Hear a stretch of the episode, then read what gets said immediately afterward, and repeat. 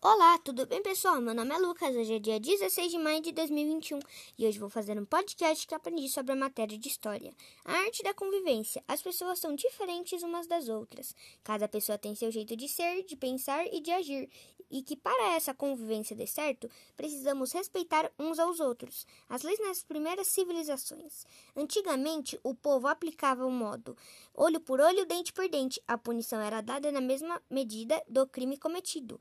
As leis no mundo contemporâneo, as leis do Brasil e de outros países foram influenciados por dois grandes acontecimentos históricos: a independência dos Estados Unidos e a Revolução Francesa. Após uma guerra de oito anos, os Estados Unidos passou a ser uma república onde o povo é que escolhe os governantes.